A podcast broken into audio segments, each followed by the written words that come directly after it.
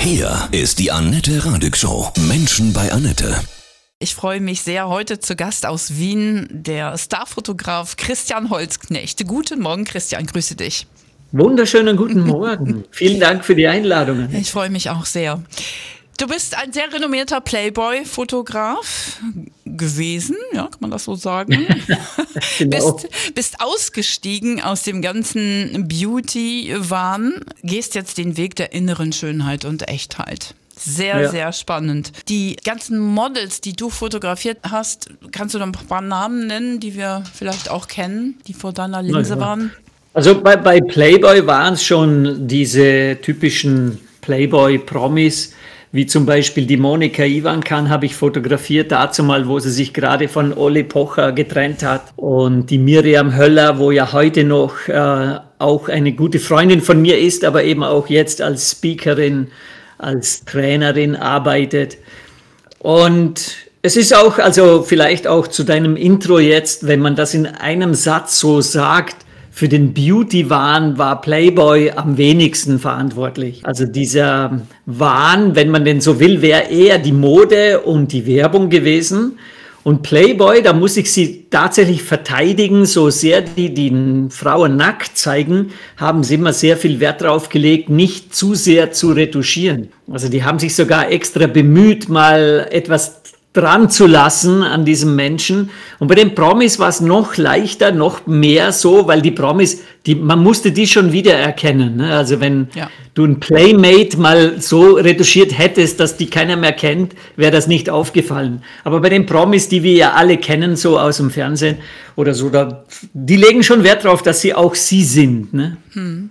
Und bei den Playboy-Promis, die du fotografiert hast, gab es da noch welche, die echte Brüste hatten zum Beispiel? Oder ist das jetzt alles gemacht? Ich muss schnell rückwärts nachdenken. Eins, zwei, drei, uh, halbe, halbe.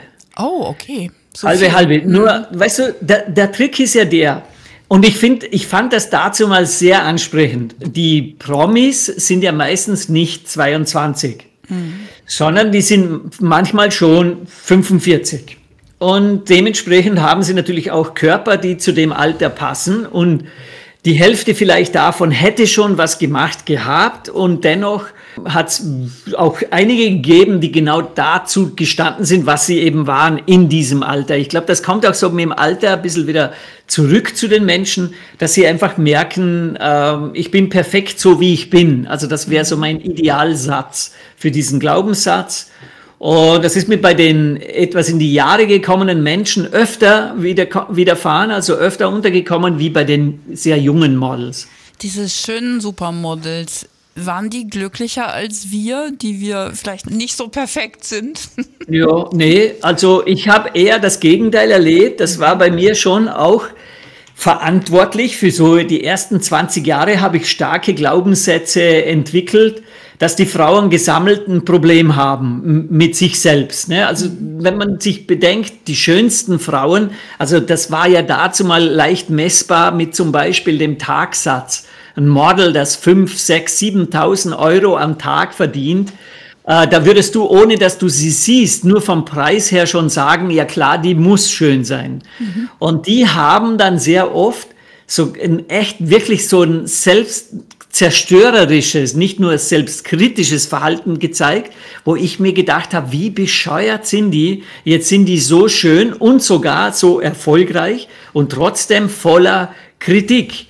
Das hat dann dazu geführt, dass ich auch, ich meine, das war mein Geschenk, weil ich habe ja dann äh, eigentlich durch ähm, diese typischen beruflichen Zufälle, die es da so gibt, von einem Magazin den Auftrag bekommen, zwei Frauen oben ohne zu fotografieren, die beide Operationen nach einer äh, Brustkrebserkrankung hatten äh, und bin im Zuge dieses Shootings eigentlich in der Vorbereitung schon draufgekommen, dass die sich selber wunderschön finden. Und das hat ja zuerst mal mein gesamtes Weltbild zerstört, weil ich gedacht habe, wie gibt's denn das, dass die, die eigentlich jeden Grund hätten zu jammern, nicht jammern und die, die überhaupt keinen Grund haben zu jammern, dauern jammern. Mhm. Jetzt, das macht es noch nicht besser, weil bis dahin denkst du dir natürlich immer noch, die einen sind bescheuert, aber ich habe dann über die Monate und Jahre dieser Forschung, ich habe das förmlich dann erforscht mit meiner Kamera, bin ich drauf gekommen, dass die Frauen, wenn sie denn einmal nicht mehr schön sein können, Schrägstrich müssen, weil sie dem, diesem Bild sowieso nicht mehr entsprechen würden, wesentlich glücklicher und freier gelebt haben. Und das war dann auch der Startpunkt zu meinem Buchprojekt, wo ich mir gedacht habe, oh shit, das muss man erzählen, weil wenn das 14-jährige Mädchen zur Magersucht neigt, weil das Model, das es verherrlicht, äh, da ist, aber und nicht weiß, dass dieses Model wesentlich unglücklicher ist wie dieses 14-jährige Mädchen. Und dann gibt's noch die dritte Kategorie, die eigentlich gesellschaftlich nicht mehr dem Schönheitsideal entsprechen, aber die glücklichsten sind aus, diesem, aus dieser Triologie. Und da war diese Buchidee dann geboren und die hat dann auch dementsprechend Wirkung gezeigt, weil das Buch ist jetzt seit zwei Jahren auf dem Markt und schon ausverkauft, also diese erste Auflage ist weg. Und ich habe dann kombiniert mit Vorträgen immer mal wieder ähm, so diese Zielgruppen, wenn man es jetzt will, angesprochen und habe diese Forschung weiterhin verfeinern können. Ne? Also ich kann den Menschen heute damit eben auch gut helfen, was sie tun können, damit sie nicht warten müssen, bis ihnen jemand Säure ins Gesicht schüttet, ja. damit sie sich dann schön finden können. Ne? Dieses äh, Buch ist sehr beeindruckend, perfekt heißt es, fühle deine innere Schönheit. Auf dem Cover eine Frau mit einer unter anderem Beinprothese, also es ist wirklich ganz stark. Es ist die liebe Julia und bei ihr war es echt sehr berührend, weil sie hat mich angerufen, da war sie 14 und hat so ganz schüchtern am Telefon gesagt, ich habe gehört, Sie machen ein Buch, ich glaube, ich würde da gerne mitmachen. Und ich kannte sie nicht, ne? ich habe sie mhm. dort ja noch nicht gesehen. Und als wir das Fotoshooting dann gemacht haben, war sie 16. Und das war vor fünf Jahren. Und man muss sich vorstellen, also sie ist so auf die Welt gekommen, sie hat ein Bein und eine Beinprothese und sie hat eine verkürzte Hand. Mhm. Sie ist wunderhübsch, also sie hat ein wahnsinnig hübsches Gesicht Absolut. und ihr Lächeln ein Traum. Und die hat mit, weil sie war eigentlich kurz nach diesen zwei Frauen, äh, die an der Brust operiert waren, zu mir gefunden und ich habe sie dann auch eben gefragt, ich habe mit allen diesen Helden, wie ich sie bezeichne in diesem Buch, ein Interview gemacht, damit sie mir erzählen oder eben dann den Lesern erzählen, wie genau machst du das, wenn du eben nicht gesellschaftlich perfekt bist und trotzdem glücklich. Und die Julia, die hat mit ihren 16 wunderschönen jungen Jahren zu mir gesagt, Gott wird sich schon was gedacht haben, wenn er mich so auf diese Welt schickt. Und weißt du, das hat mich förmlich auf den Arsch gesetzt, wenn ich mir überlege, was ich für kaputte, erfolgreiche, schöne, reiche Menschen schon fotografiert habe. Und da kommt dieses Mädchen, die wirklich jeden Grund auf dieser Welt hätte, zu jammern und würde noch von jedem bemitleidet werden äh, und kommt und hat keinen einzigen kritischen Ton für gar nichts, sondern ist einfach nur glücklich, dass sie am Leben ist und die Dinge machen kann, die sie eben machen kann. Das ist wirklich großartig sowas. Und das wollte ich eben auch raustragen. Deswegen, sie war förmlich ein Geschenk für mich mhm. und für dieses Buch. Und jetzt ist sie eben auch ein Geschenk für diese Menschen, die ihr dann begegnen auf dem mhm. oder anderen Weg. Aus deiner Erfahrung, sie war 16, sagtest du. Mhm. Ähm, das ist ja auch die Beobachtung, wenn man so sieht, die jungen Menschen, die sich dann auf Instagram posten mit Filtern und sich nur über ihr Aussehen, ihr unechtes Aussehen definieren. Mhm. Gibt es da einen Weg zurück? Ist dieser Trend gestoppt, dieser Negativtrend? Was, was meinst du? Das glaube ich nicht. Nee, also gestoppt werden wird der wohl nicht äh, so leicht, sondern ich glaube an Ersetzen. Also, weißt du, du kennst das. Wenn du als Kind gesagt bekommen hast, tu das nicht, hast du es extra getan. Wenn du aber motiviert wirst oder was noch besser wie Motivation ist, ist begeistert wirst für etwas andere, das das eine Verhalten ersetzt, dann ist, bist du geheilt. Und ich glaube, das darf man sich mal verinnerlichen, wo wir denn das noch alles können. Ich habe bei meinen Vorträgen eher die Eltern sitzen. Das ist aber meinem Alter geschuldet. Es ist klar, die 14-Jährigen kommen nicht zu mir in den Vortrag. Deren Eltern aber sehr wohl. Und die fragen mich dann auch während oder nach dem Vortrag, was soll ich tun? Meine Tochter hängt sechs Stunden am Tag an TikTok und TikTok ist schuld. Und ich mag eigentlich dann diesen Gedanken zu abstrahieren, indem ich dann sage zu den Eltern, was hättest du denn für eine Idee, die Welt, die reale Welt sozusagen, in der wir diese Kinder gerne sehen würden, so zu gestalten, dass die dann auch lieber dort wären? Verstehst du den Unterschied? Ja. Die Kinder flüchten in diese nicht reale Welt. Nur sie flüchten ja von irgendwoher. Und wenn dieses irgendwoher das nicht ändert, dann werden wir das auch nicht verändern können. Hm. Liegt es daran, dass die meisten jungen Menschen auch wenig Kontakt zur Natur noch haben, dass sie sich dadurch auch weniger spüren, weniger akzeptieren, so wie sie sind, so ganz natürlich? Also das hat sicher alles eine Bewandtnis. Ne? Ich meine, das ist wir, wir beide, du und ich, wir sind ja in etwa der gleiche Schlag, die gleiche mhm. Generation. So, wenn wir jetzt mal zurückschauen, wie wir in der Kindheit unsere Kindheit verbracht haben, hast du natürlich recht. Da gab's diese Dinge nicht. Mhm. Hätten wir sie gehabt, hätten wir sie genau gleich verwendet und ja. genützt, wie die das heute tun. Mhm. Davon bin ich überzeugt. Jetzt Klar kann man sagen, was könnte man von früher herholen, dass diesen Kindern wieder etwas diese Begeisterung zeigen kann. Und da merke ich einfach ganz stark, da sind die Eltern sehr oft gefordert und manchmal eben auch überfordert, denn die leben das auch nicht mehr vor. Hm. Weißt du, ich habe zum Beispiel meinen Vater, der war so der typische Tiroler Bergbursche, Skilehrer, Bergführer aus seiner Jugendzeit her. Und für den hat es nichts anderes gegeben. Ne? Der ist in die Natur raus, ob wir mit sind oder nicht. Jetzt, das ist die idealste Form des Lernens, ist, wenn du es vorgelebt bekommst und es dir gute Gefühle macht, anhand der guten Gefühle, der dieser Mensch dann hat. Hm. Verstehst du, das ist eigentlich der Trick. Die Kinder lernen am aller, aller, allermeisten, und das ist jetzt ein bisschen schmerzlich für viele da draußen, durch Copy-Paste.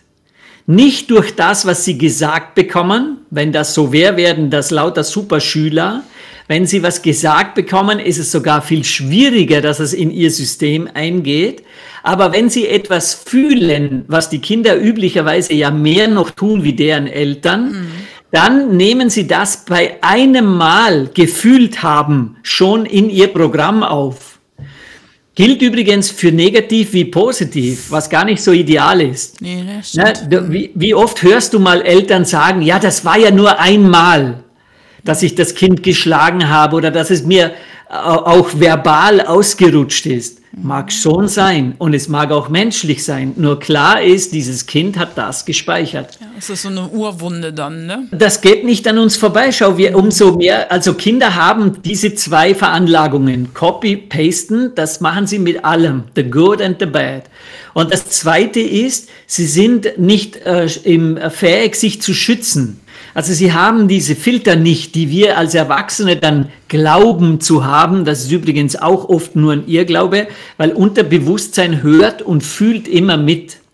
Von daher ist es eh auch äh, bei uns Erwachsenen so, dass wir viel achtsamer sein sollten, mit was für Scheiße wir uns reinziehen, als das, was wir glauben, uns schützen zu können. Ne? Mhm.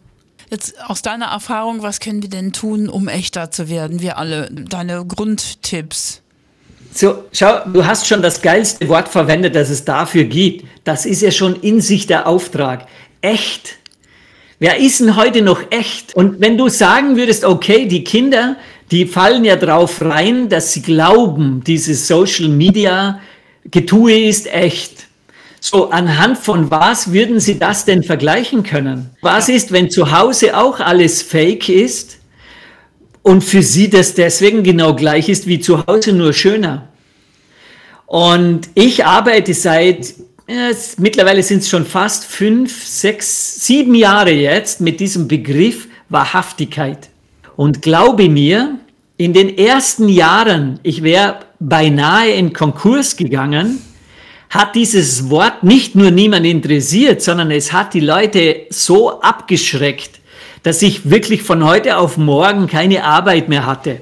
Selbst gewählt natürlich, ne, ist mir nicht passiert. Sondern ich habe mich selber für mich entschieden, keine Lügen mehr mit der Kamera für kein Geld der Welt zu erzeugen. So, das hat mir mal nur alle Kunden weggenommen. Dann habe ich mit diesem neuen, ich habe dann einfach gesagt, ab jetzt gibt's bei mir nur noch ehrliche und wahrhaftige Bilder. Wer hätte das gerne? Und keiner zeigt auf. Und ja. das war vor fünf Jahren. Und jetzt ist es völlig anders. Jetzt rennen mir die Leute förmlich die Bude ein, von überall her, also wirklich von ganz Europa kommen die Leute und sagen, du, ich habe gehört, du machst doch so wahrhaftige Bilder. Das ist genau, was ich will. Mhm. Und das ist geil. Und das ist auch schon die Antwort auf das. Das werden diese Kinder, die diesen wahrhaftigen Eltern noch zuhören oder zuschauen, irgendwann auch leben können. Nur klar ist, es ist ein Gesamtes. Die Medien sind eingeladen, vor allem die Werbung, die macht noch am meisten kaputt.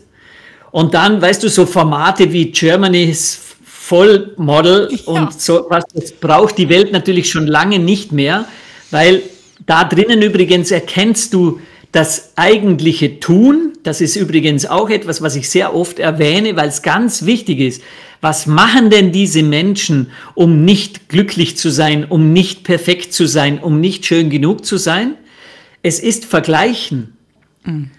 Wenn du dich nicht vergleichen würdest, woher wüsstest du dann, ob du zu dick oder zu dünn bist? Richtig. Du brauchst das Gegenüber, du brauchst irgendjemand und dann hast du vielleicht noch jemand, der neben dir steht und sagt, ja, das stimmt, du bist zu dick, iss mal weniger.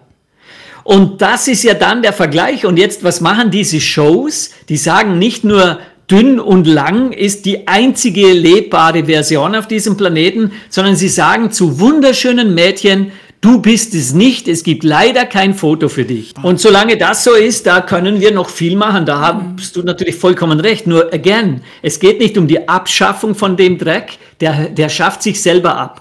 Es geht um die er Erschaffung von Neuem. Es geht immer darum, mach es so, wie du es für dich haben willst oder wie du glaubst, dass es den Menschen am meisten dient.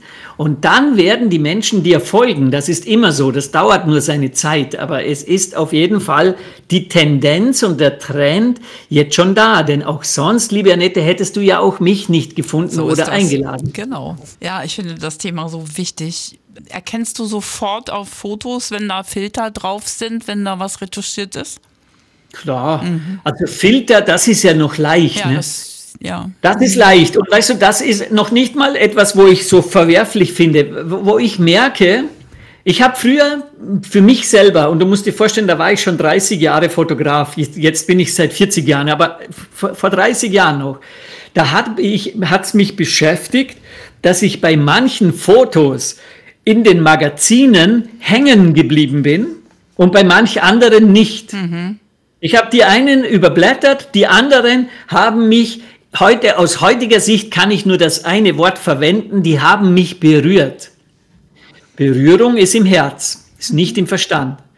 Und das ist mir bis langem dann, also bis dorthin, ein Rätsel gewesen. Wie geht denn das? Und es war für mich wohl eher sowas wie Zufall oder es liegt halt an diesem Menschen. Na, wir kennen das, wenn wir so charismatische Menschen gesehen haben auf Fotos, das, das können zum Beispiel die Rockstars gewesen sein, die äh, Schauspieler, die wir aus dem Fernsehen gekannt haben.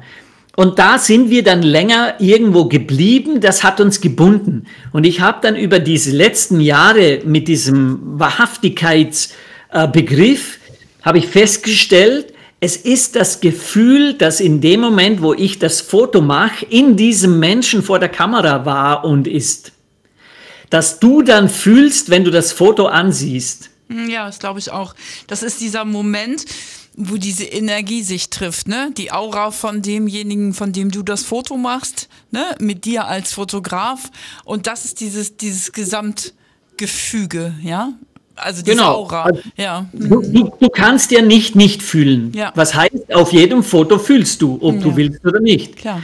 So, was fühlen jetzt die meisten Menschen gerade vor der Kamera? Ich bin nicht genug, ich bin nicht genug, ich bin nicht genug. Oder hoffentlich sieht es gut aus, hoffentlich sieht es gut aus. Ist dasselbe, ne? ja, das genau. sind immer Zweifel ja. und Ängste. Voll Die schlimm. Energie ist Zweifel und Ängste. So, jetzt schreiben Sie auf LinkedIn, ich bin ein toller Hecht, auf mich kannst du dich verlassen, ich bin deine Rettung. Und haben daneben ein Foto stehen, wo drin steht, ich bin nicht genug, ich habe Angst, ich zweifle an mir. Und dann wundern Sie sich, wenn Sie erfolglos sind. Das ist der Trick an der Sache, der ja eigentlich kein Trick ist, denn wir Menschen haben immer schon gefühlt, wie sonst könnte eine Mutter vom Kind wissen, wenn es dem Kind nicht gut geht, obwohl das Kind sagt, nee Mama, alles gut. Das ist bei den Menschen, die wir gut kennen, ist das praktisch nicht lügbar. Und ich habe durch meine berufliche Tätigkeit eigentlich, ich habe nur meine Sinne so geschärft, dass ich sofort, ich habe mal einen Spruch gepostet und der hat geheißen, ich sehe, wenn du fühlst. Und der, der, der, der Inhalt, das hat die Leute eher verwirrt, ne? also manche auch abgehalten, weil die wollten dann, die, die dachten sich, ich bin wie Hellseher und ich, die wollen nicht, dass ich reinschaue. Und dabei ist es eigentlich nur eines, was ich dabei tun darf, damit das möglich ist, ist offenem und reinem Herzen dasitzen und nicht bewerten. Und dann schaue ich dem Menschen vor der Kamera buchstäblich zu, wie er aufhört, langsam aufhört, sich selbst zu bewerten. Und dann kehrt irgendwann Ruhe ein und dann kommt auf einmal die Liebe zurück. Und dann entstehen diese Bilder, wo die Menschen dann sagen, fuck, schau dir das an. Wer hätte das gedacht, ne? Wenn du diese Fotosessions mit diesen Menschen machst, die, die zu dir kommen und diese Heilung wollen, ja. Wie geht das dann ab? Keine Schminke oder ist alles erlaubt? Nee, das, das, das ist nicht so, aber da, da können wir gleich noch drauf eingehen. Der Reihenfolge nach ist zuerst mal ankommen. Und das ist wirklich super witzig. Das ist schon so aushebelnd für ganz viele Menschen, die da völlig gestresst und aus ihrem üblichen Geschwindigkeits- und Lautstärkenrad rauskommen in meinen Raum. Mein Raum kann übrigens überall sein, der ist nicht örtlich, sondern den äh, mache ich immer dort, wo ich bin, auf. Und dann sind die in diesem Raum, dann erzähle ich ihnen die Geschichte von den Indianern, die, wenn sie zu Pferd zum anderen Stamm geritten sind, auch wenn der verfeindet war, haben sie sich zuerst eine halbe Stunde schweigend ans Lagerfeuer gesetzt, bevor sie dann angefangen haben zu sprechen. Originalüberlieferung von einer Schamanin aus Amerika. Der Gedanke dahinter war, dass sie gedacht haben, wenn sie mit dem Pferd unterwegs sind, sind sie zu schnell für ihre Seelen. Und dann müssen sie zuerst der Seele die Chance geben, wieder bei sich quasi anzukommen, um dann vernünftig auch reden zu können. Und das war so kraftvoll, dass ich mir immer wieder, wenn ich das für mich selber, ich war ja auch immer zu schnell und zu laut. Und dann habe ich mir das angewöhnt, bevor ich was mache, mich einfach mal kurz hinzusetzen. Und schon alleine, bis ich diese Geschichte erzählt habe, ist der Mensch, der ja schon vor meiner Kamera sitzt, in einem völlig anderen State. Und es geht ein bisschen von lass alles Alte weg. Also die Grundidee, du musst nichts Neues lernen, du musst auch nichts tun, damit du mir oder meiner Kamera gefällst, sondern du musst eigentlich nur mal aufhören, alles das zu tun, was du bisher getan hast, um anderen zu gefallen. Und das reden wir jetzt von der Seele, noch nicht vom Äußeren. Denn, und jetzt kommt das mit Make-up, wenn du in deiner Originalenergie, also schau, du musst dir mal überlegen, wer ist denn ich? Wir sagen ja zum Beispiel ich und mein Körper. Also kann ich und Körper nicht dasselbe sein. Wenn ich mit meinem Körper nicht zufrieden bin, dann ist ja ich was anderes. Und dieses Ich in der spirituellen Welt wird als diese Seele, das Lichtwesen, was auch immer du da dafür für Namen haben würdest wollen, kannst du dafür hernehmen. Klar ist aber auch, dieses Ich bewertet nicht und dieses Ich ist immer in der Liebe, weil es ist eben das Zentrum, wo keine Kritik fähig ist zu bringen. So, jetzt sind wir wieder beim Körper. Wenn du jetzt in diesem Ich, in diesem Original Ich bist, dann ist ja dein Körper ein bisschen so wie das, die, das Kleid, das du dir anziehen kannst. Oder es ist wie die Tätowierung, die sich Männer machen können. Und da merkst du, es geht nicht, das Make-up kannst du verwenden, um dich zu verstecken hinter einer Maske.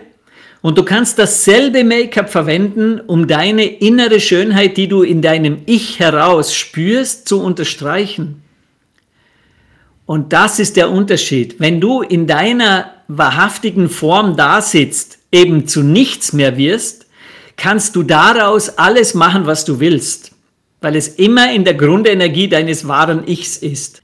Das ist ein bisschen komplex am Anfang, weil wir das nicht gewohnt sind zu unterscheiden. Ne, wir, wir glauben immer, alles ist eins, also ich und der Körper ist eins.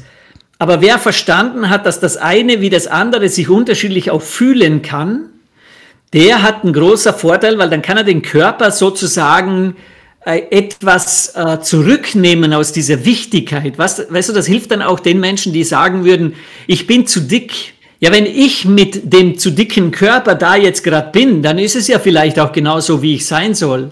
Aber wie geht's denn jetzt dem Ich? Hat wirklich das Ich ein Problem mit dem dicken Körper? Oder ist es das, was das Außen dir permanent reflektiert und spiegelt? Mhm. Und mit dieser Auseinandersetzung, und du merkst schon, das ist auch ein Stück weit anstrengend, vor allem für die, die das noch nie vorher gehört haben, entkoppelst du langsam deine so tief sitzenden äh, Glaubenssätze über dich selbst. Und das wirst du gleich, wenn du das machst, das, das beginnt dann so in einer halben Stunde, fühlst du das. Du fühlst dich auf einmal befreit. Nicht völlig, nicht ganz, weißt du, so dass du sagst, ja, einmal und dann ist das erledigt für den Rest des Lebens. Dafür haben wir diesen Abuse zu lang gemacht. Aber es darf dir einfach einmal einen kurzen Moment geben, wo du sagst, hupp, jetzt habe ich mich wirklich für ein paar Minuten mhm. einfach nur perfekt gefühlt. Und dann kommt der nächste uns angeborene ideale Zustand, nämlich wir wollen die Dinge, die schön sind, immer wieder haben. Und das ist ein bisschen so meine, mein zweiter Gedanke beim Fotoshooting, dass ich den Leuten etwas zu fühlen geben kann, wovon sie danach sagen, cool, wie ist das nochmal gegangen, weil ich will das wieder haben. So sind wir. Wie sind die Reaktionen der Menschen, die du so fotografiert hast, hinterher sind, die sagen so, wow, tatsächlich, ja. das bin ich.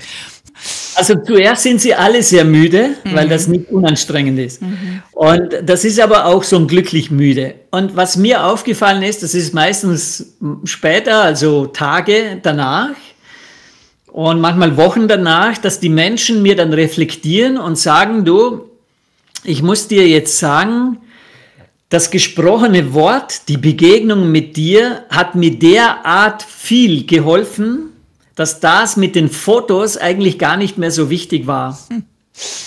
Und das hätte mich früher im Ego verletzt. Also ich hätte früher gesagt, was ist denn das für ein Scheiß? Ich will gefälligst gelobt werden für meine Fotos.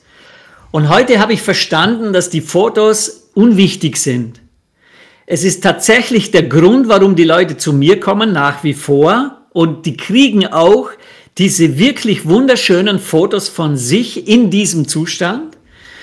Und die sind aber dann oft nur noch so eine Erinnerung, dass du bei mir warst. Aber das, was wirklich verändert, ist, dass sie mit sich selber mal geführt ausprobieren durften, in einem bewertungsfreien Raum, auch mit sich selbst bewertungsfrei umzugehen. Und das ist schon eine Schau. Also das ist richtig geil. Großartig. Boah, das stelle ich mir total berührend vor. Kannst du so einen kleinen Sofort-Trick nennen? Wir haben das ja alle im Alltag, dass wir jetzt mal irgendwie ein Foto machen müssen für XY. Wie kann ich mich in diese Energie reinbeamen? Wie kann ich mich vorbereiten, wenn es schnell gehen muss? Dass da am Ende wirklich die wahrhaftige Annette rauskommt, tatsächlich ja. schon. Ja, der, der, der Schlüssel, das ist aber auch der Schlüssel fürs Leben und für genau diesen, diese Situation, wie du sie beschreibst, ist Achtsamkeit. Wenn du nicht achtsam bist, dann merkst du gar nicht, dass du gerade was tust. Das ist, weil diese meisten Programme, die auf so lange Zeit hinaus programmiert wurden, unterbewusst abgespeichert sind. Das heißt, die laufen, ohne dass du es merkst.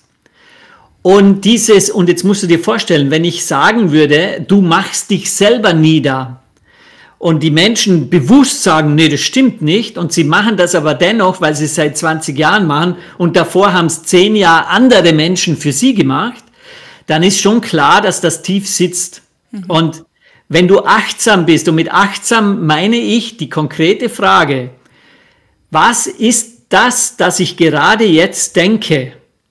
Weil die meisten Menschen werden gedacht von ihren Gedanken, das ist unbewusst. Die sind am Ende des Tages fix und fertig und sagen, ich weiß gar nicht genau, was da war. Und die, die achtsam sind, sagen, ach, interessant, ich wusste gar nicht, dass ich das denke, was ich gerade denke. Damit haben sie Achtsamkeit bewiesen und es eben ausfindig gemacht, dass da gerade ein unter Umständen schädlicher Gedanke, nämlich du bist schon wieder nicht genug, gerade gedacht wird. Das ist der erste Schritt. Der zweite Schritt ist, dass du den Gedanken ersetzt, indem dass du sagst, nö, ich habe den jetzt erwischt und den denke ich ja schon lange nicht mehr, denn jetzt denke ich, ich bin genau so, wie ich bin, nicht nur richtig, sondern perfekt. Jetzt, das klingt ein bisschen platt, weil am Anfang glauben wir uns diese Sachen natürlich nicht, weil der Verstand, der plärt ja gleich los und sagt, was ist denn das jetzt für ein Scheiß? Seit ja. wann glauben wir das? Ja. Und der fährt da sofort rein. Ne? Wo es noch schwieriger wird, das ist jetzt aber auch ein bisschen dem geschuldet, dass es natürlich nicht viel Menschen gibt, die sich dem äh, widmen. Wenn du einen Fotografen hast, der vor dir die ganze Zeit sagt, mach dies, mach jenes, mhm. steh auf einem Bein, werde zu Naomi Campbell oder tu diesen, tu jenes, hast du wenig Chancen, wenn du nicht extrem geübt bist in dieser Achtsamkeit. Also das liegt natürlich auch am Fotografen oder der ist gefordert, dass er dir diesen Raum gibt. Mhm. Denn die meisten Fotografen machen ja das, was ich auch 30 Jahre lang gemacht habe, nämlich die glauben, sie werden bezahlt für die Lüge. So war das bei mir. Ich war ja nur erfolgreich mit den mhm. Sachen. Ne? Und also ich kann mich da auch erinnern. Jetzt lach doch mal. Ja, jetzt mach genau. mal Cheese. Alter, da wäre ich schon ja. irre. Ne? Also da fühle ja, ich mich genau. auch so schlecht. Da kann nur ein blödes Foto bei rauskommen, weil ist ich ja logisch. auch transportiere, weil ich in dem Moment tatsächlich echt bin und sage, Mensch, ey, also wirklich. Absolut. Schau, das Foto kann sogar gut werden. Ich habe ja. tausende Fotos erschaffen, die völlig gefaked waren, die richtig geil waren. Mhm. Nur sie waren niemals ehrlich. Mhm. Weißt du, und das Ehrliche ist die Emotion. Das ist eben der Trick. Wenn du sagst wahrhaftig, das ist ja nichts, was du sehen kannst, sondern nur fühlen. Ja. Und jetzt sind wir ja in einem ganz anderen Medium angekommen, weil heute, und das würden mir noch tausende Fotografen um die Ohren schmeißen, die sagen, was ist denn das für ein Idiot? Fotografie ist ein visuelles Medium. Das kann man nur sehen. Nein. So kann man es natürlich sehen, nur dann musst du vielleicht dich mal damit befassen, dass alles, was du siehst oder dir innerlich in deinem inneren Auge vorstellst, ein Gefühl auslöst. Das hat meine Fotografie völlig zunichte gemacht. Ich habe zwei Jahre lang keine Kamera mehr angegriffen.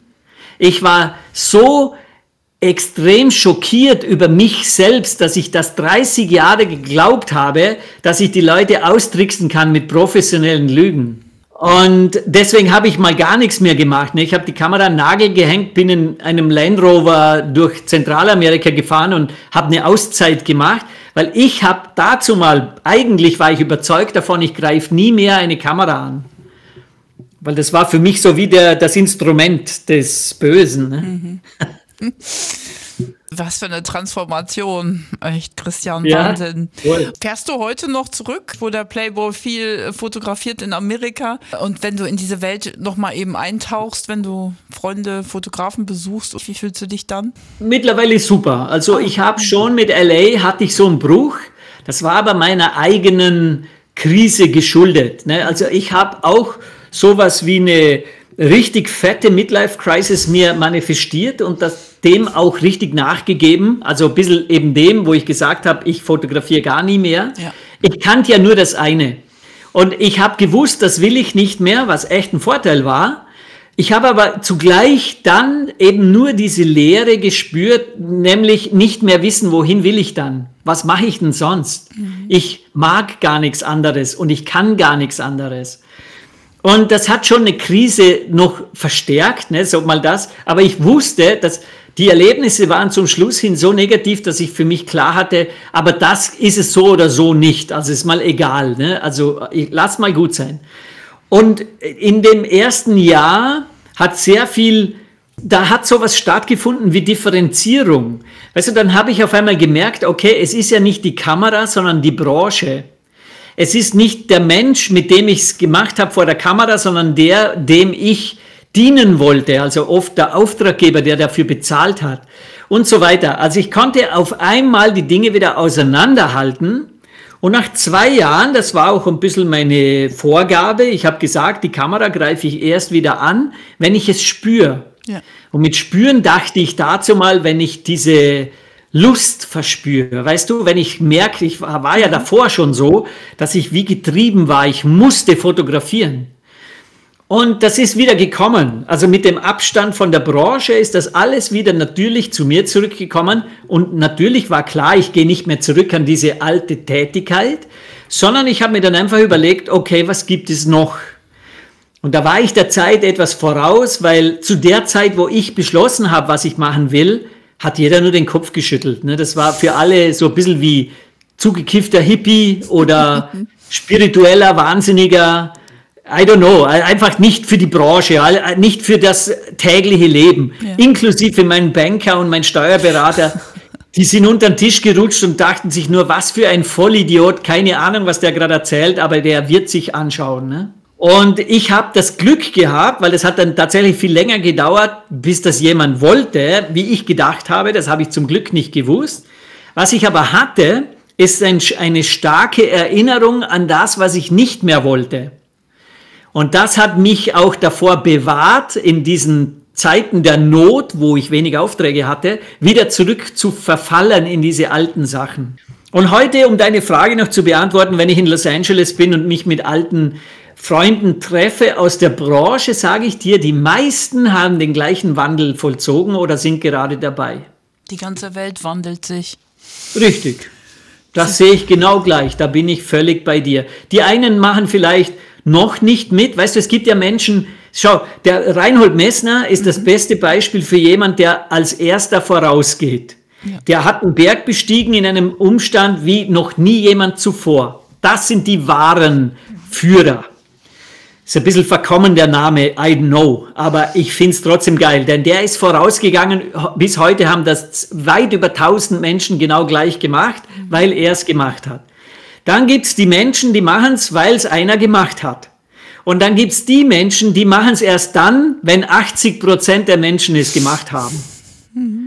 Das sind die Schafe. Ne? Ja. Die, die gibt es noch nicht in der Branche, aber die, die schon bemüht waren, schon dazu mal sich zumindest fallweise dabei erwischt haben, es nicht mehr zu mögen, was sie da machen, die sind heute schon im Wandel und haben teilweise bereits schon gewandelt. Eine kurze technische Frage noch zum Foto. Wenn ich ein Selfie mache von mir und mich aber selber in diese gute Energie der Echtheit bringe, der Wahrhaftigkeit, dann ja. müsste dieses Selfie doch richtig gut werden. Das kann sein, ja. ja. Hm. Es kann es. Also ich gebe dir einen Tipp. Ja, Wenn du ein Selfie machen willst in deiner Wahrhaftigkeit, dann mhm. dreh das Handy um, dass du den Display nicht siehst. Ah ja. Mhm, genau. Und benutzt die Lautstärkentaste als Auslöser. Oh, das ist aber ein super Tipp. Das genau. probieren wir jetzt alle gleich mal aus. Ja. Weil der Trick ist, wir haben tatsächlich, das ist bei Selfies, also ich muss das, die Geschichte will ich mit der, meiner Frau als Beispiel erzählen, ja. wo ich in das Leben meiner Frau gekommen bin. Das ist jetzt ein bisschen mehr wie fünf Jahre her. Hat die sich von mir nicht fotografieren lassen?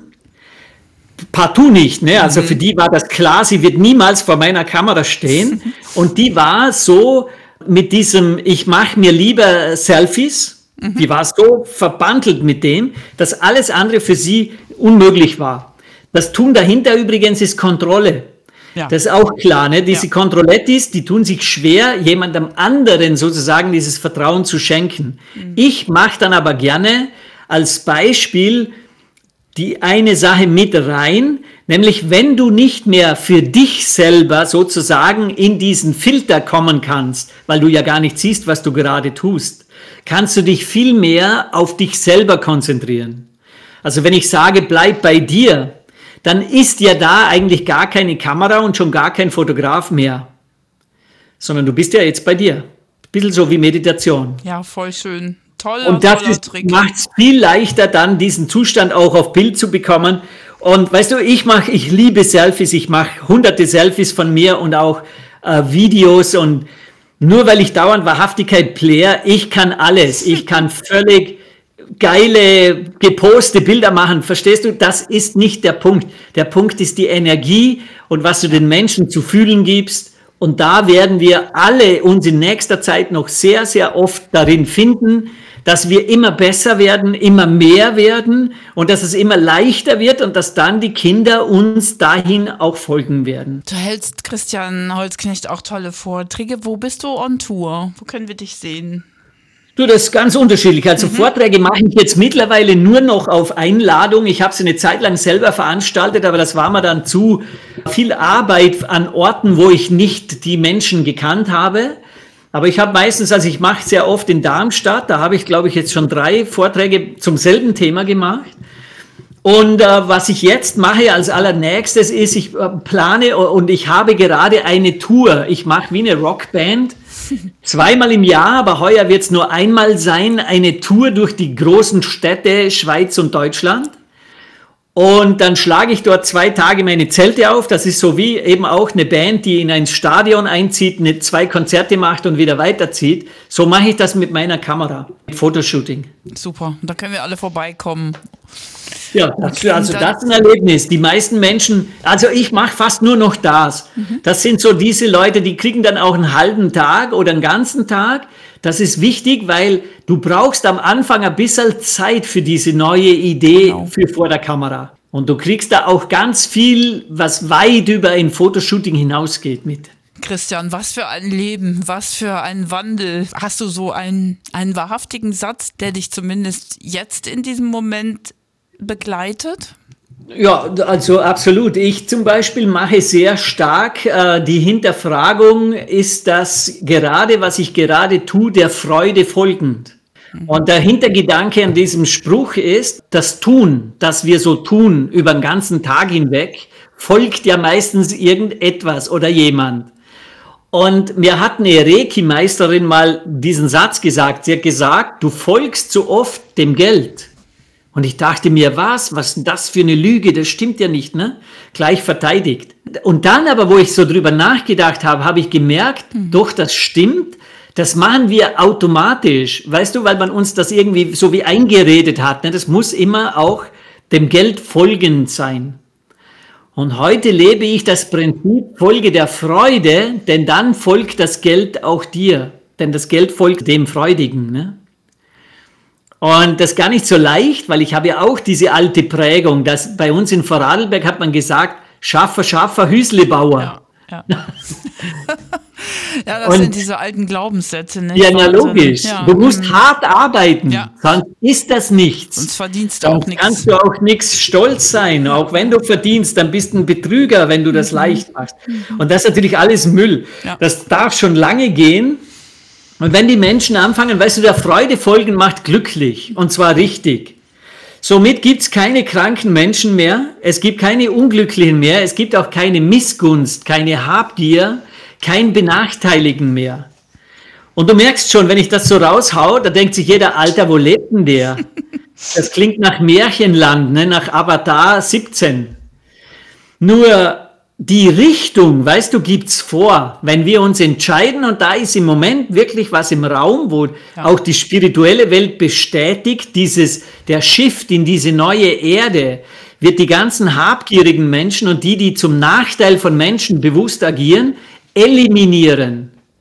Und mit eliminieren meinen die wirklich sterben. Die sterben weg. Und jetzt dürfen sich die Menschen entscheiden. Das ist übrigens spirituelle Welt. Nochmal, das bin nicht ich, der das gerade sagt, sondern so ist es überliefert von den Menschen, die connected sind.